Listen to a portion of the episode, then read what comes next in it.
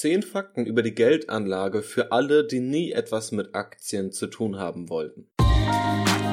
Eigenständig anlegen und Vermögen aufbauen mit dem Aktienrebell Podcast. Hier erfährst du, wie du ohne Banken und Berater das Beste aus deinem Geld machst. Ich, Janis Lorenzen, bin der Gastgeber und wünsche dir jetzt viel Spaß. Hallo und herzlich willkommen zu dieser Podcast-Episode. Schön, dass ich dich wieder hier begrüßen darf. Und heute haben wir eine Podcast-Episode, in der wir ganz kurz und knapp auf den Punkt gebracht über zehn Fakten sprechen, über die Geldanlage, über das Anlegerverhalten oder auch Dinge, die Menschen prinzipiell falsch machen bei der Geldanlage und ein paar Fakten zu Aktien. Und diese sind eben für all diejenigen, die nie etwas mit Aktien zu tun haben wollten. Und ich denke, dass das ursprünglich auf die meisten Menschen und auch auf die meisten jetzigen Zuhörer zutrifft. Denn man wird ja nicht geboren und denkt sich, ja Mensch, ich möchte jetzt mal in Aktien investieren, sondern in erster Linie bekommt man ja Impulse aus seinem Umfeld. Und in einigen Fällen kann das sicher positiv sein, aber der Großteil der Meinung gegenüber Aktien ist erst einmal negativ und man hört vom hohen Risiko und es wird eigentlich überall abgeraten. Und ich denke, das ist der Weg, den die meisten kennen und auch bei mir war es persönlich so. Deshalb möchte ich hier einfach mal zehn Fakten aufbreiten für alle, die nie etwas mit Aktien zu tun haben wollten und einfach mal ein möglichst objektives Bild über Aktien geben. Gerade auch wenn du dich schwer tust damit, dich zu überwinden, in Aktien anzulegen oder wenn du mit Freunden, Familie diskutierst und ihnen erklären möchtest, warum du das Ganze vorhast und sie dir davon abraten. Vermutlich haben sie noch nie ein Buch über Aktien gelesen oder sich damit beschäftigt, trotzdem raten sie dir ab. Aber dann werden dir womöglich auch diese zehn Fakten weiterhelfen. Ich würde also sagen, legen wir direkt los. Fakt Nummer eins: Sparer überschätzen die Renditen von klassischen Zinsanlagen. Das beruht auf einer Umfrage vom Deutschen Aktieninstitut Mitte 2014. Dort wurde gefragt, welche Rendite erwarten Sie beim Festgeldkonto, welche Rendite beim Tagesgeldkonto und welche Rendite beim Sparbuch. Und die Ergebnisse waren folgende. Die Sparer haben vom Festgeldkonto eine Rendite von circa 2,1 Prozent erwartet, in der Realität lag diese im Durchschnitt aber bei 0,6 Prozent. Beim Tagesgeldkonto haben sie eine Rendite bzw. einen Zins von circa 1,8 Prozent pro Jahr erwartet, im realen Durchschnitt lag auch hier allerdings der Zinssatz bei etwa 0,65 Prozent.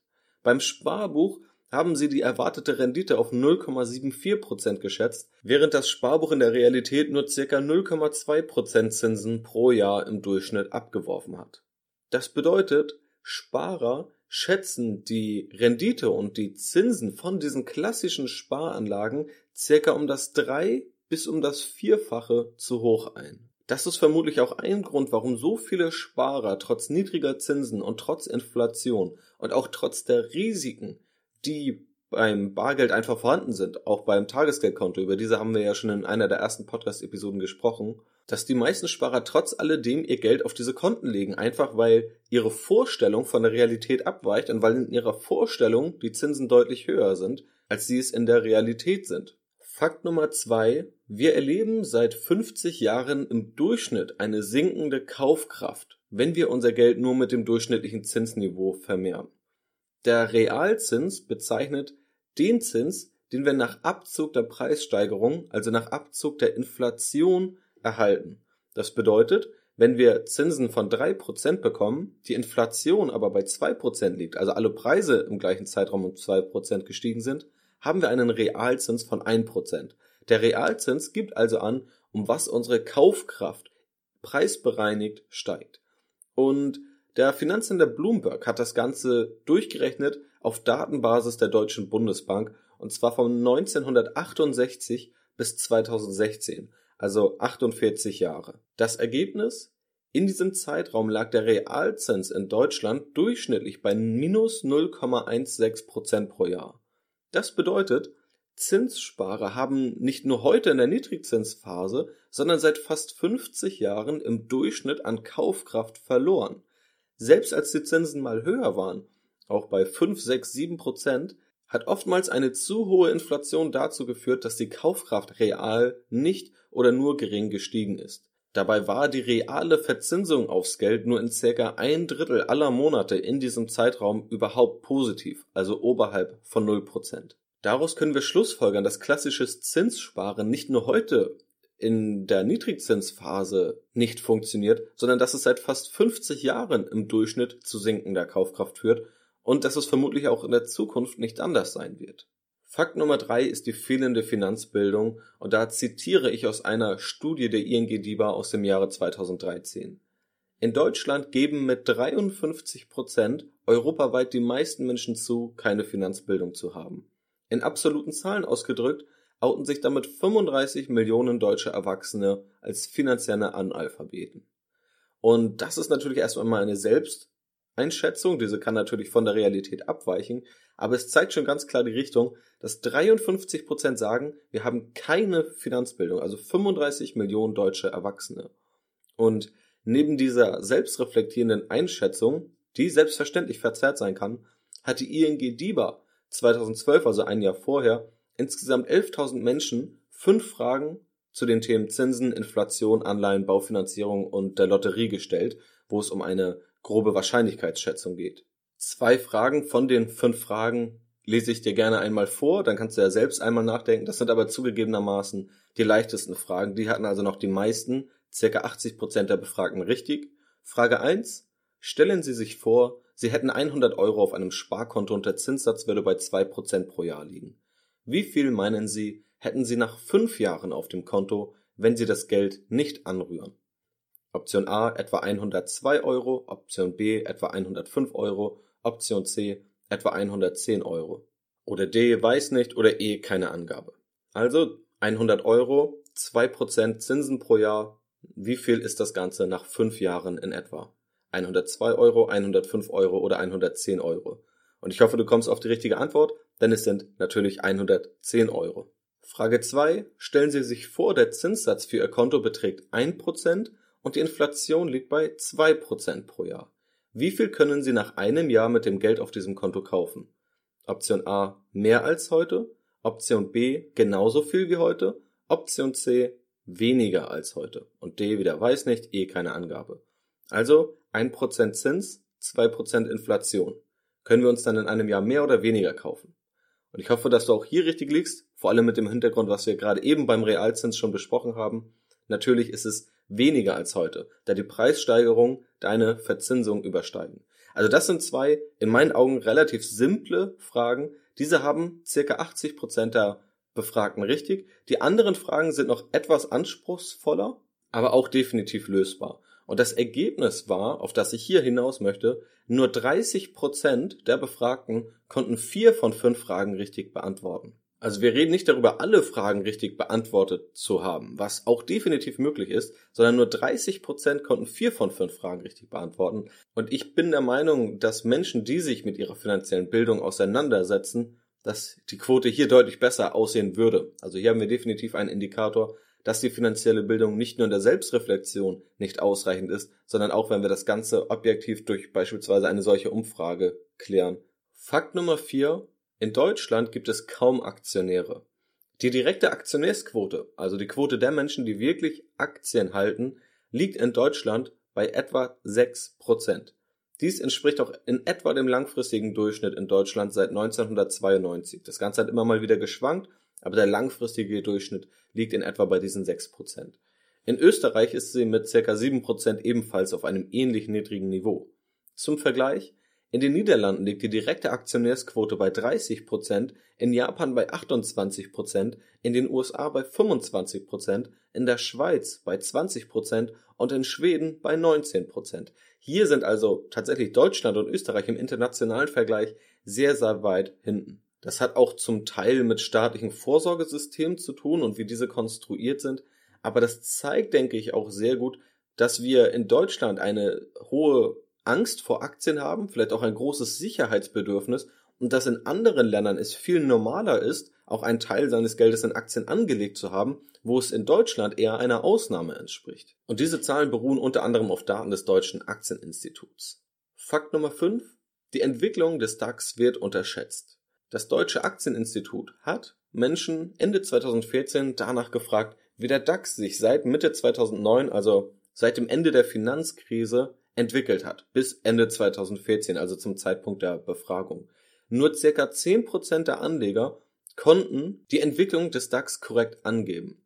34% hatten gar keine Ahnung und die restlichen 56% haben die Entwicklung des DAX unterschätzt. Knapp ein Zehntel dachten sogar, dass der DAX in diesem Zeitraum gefallen wäre.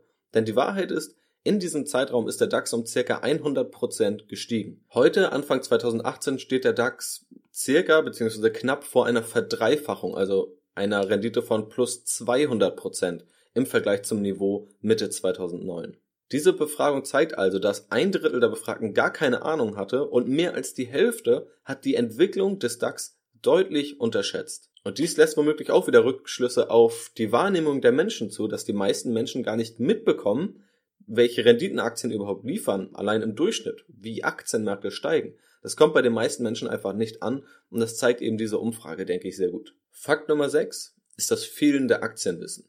70% der Menschen wissen nicht, dass es bei Aktien neben der Wertsteigerung noch eine weitere Renditequelle gibt. Diese weitere Renditequelle sind die Dividenden, also Gewinnausschüttung. Die meisten Unternehmen zahlen diese Dividenden und selbst wenn ein Aktienkurs also gleich bleibt, das Aktienunternehmen aber jedes Jahr eine Dividende von zwei bis drei Prozent im Verhältnis zum Aktienkurs ausschüttet, macht der Anleger einen Gewinn, also eine positive Rendite eben weil die Dividende ein Teil der Gesamtrendite ist, neben der Wertsteigerung. Und 70 Prozent kennen eben diese Komponente, die Dividende, nicht. Fakt Nummer 7, die Rendite von Aktien. Der DAX ist in den letzten 50 Jahren ohne jegliche Aktienauswahl und trotz aller Unternehmenspleiten, Krisen und Crashs im Durchschnitt um ca. 8% pro Jahr gestiegen. Der US-amerikanische Aktienindex, der aus 500 Unternehmen besteht, der S&P 500, ist seit 1900 durchschnittlich um ca. 10% pro Jahr gestiegen.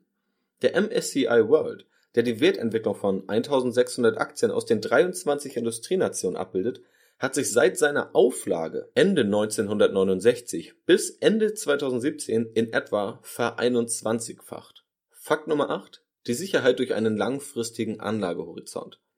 Wenn wir mal annehmen, du hättest, egal zu welchem Jahr seit 1965, jeweils zum 1.1. in den DAX investiert, also in die 30 größten deutschen börsennotierten Aktienunternehmen, dann wärst du nach spätestens 13 Jahren immer im Gewinn gewesen. Ab einem Anlagehorizont von 14 Jahren wärst du im amerikanischen Aktienindex S&P 500 seit 1950 immer im Gewinn gewesen. Und ab einer Anlagedauer von mindestens sieben Jahren lag die Wahrscheinlichkeit auf einen Gewinn im S&P 500 bei 91 Prozent. Fakt Nummer 9, das Chance-Risiko-Verhältnis. Hättest du irgendwann in den letzten 70 Jahren, jeweils wieder zum 1.1., für fünf Jahre in den DAX investiert, hättest du nie mehr als durchschnittlich 10% pro Jahr verloren. Der durchschnittliche Gewinn in diesen über 65 möglichen 5-Jahresperioden in diesem Zeitraum lag bei plus 48%. Und der abschließende Fakt Nummer 10 stammt nochmal aus einer Studie der ING DIBA aus dem Jahre 2013 über die Finanzbildung 78 Prozent der Deutschen wollen Finanzbildung in der Schule, aber nur 18 Prozent sind der Meinung, dass sie diese erhalten haben. Wir sehen also in diesen zehn Fakten ein klares Bild. Wir sehen, dass viele Menschen keine Finanzbildung haben, obwohl sie sich diese Finanzbildung gerne wünschen.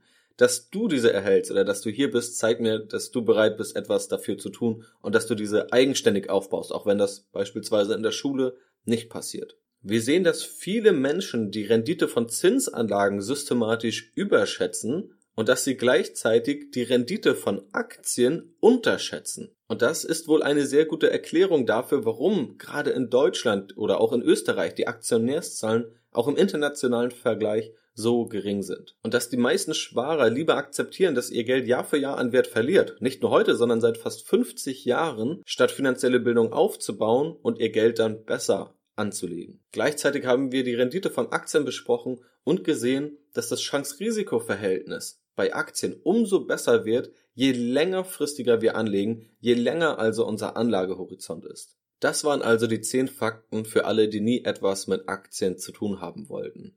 Diesen Blogartikel bzw. die Auflistung dieser 10 Fakten findest du auch nochmal auf meinem Blog unter aktienboss.de slash blog, wenn du das Ganze alles nochmal nachlesen möchtest. Und auf meiner Webseite findest du natürlich auch zahlreiche weitere Tipps und weiterführende Informationen zum Thema Geldanlage und zum Thema erfolgreich eigenständig anlegen und Vermögen aufbauen. Gerne kannst du dich dort auch völlig unverbindlich für mein E-Mail-Newsletter eintragen. Du bekommst sofort einen Gratis-Bonus zugeschickt und kannst dich natürlich auch jederzeit wieder austragen, wenn du keine Mails mehr erhalten möchtest. Das ist also völlig freiwillig, hat aber erfahrungsgemäß schon sehr, sehr vielen Anlegern weitergeholfen und mehrere tausend Menschen erhalten diese Mails regelmäßig. Dort kannst du also auch sehr gerne dabei sein.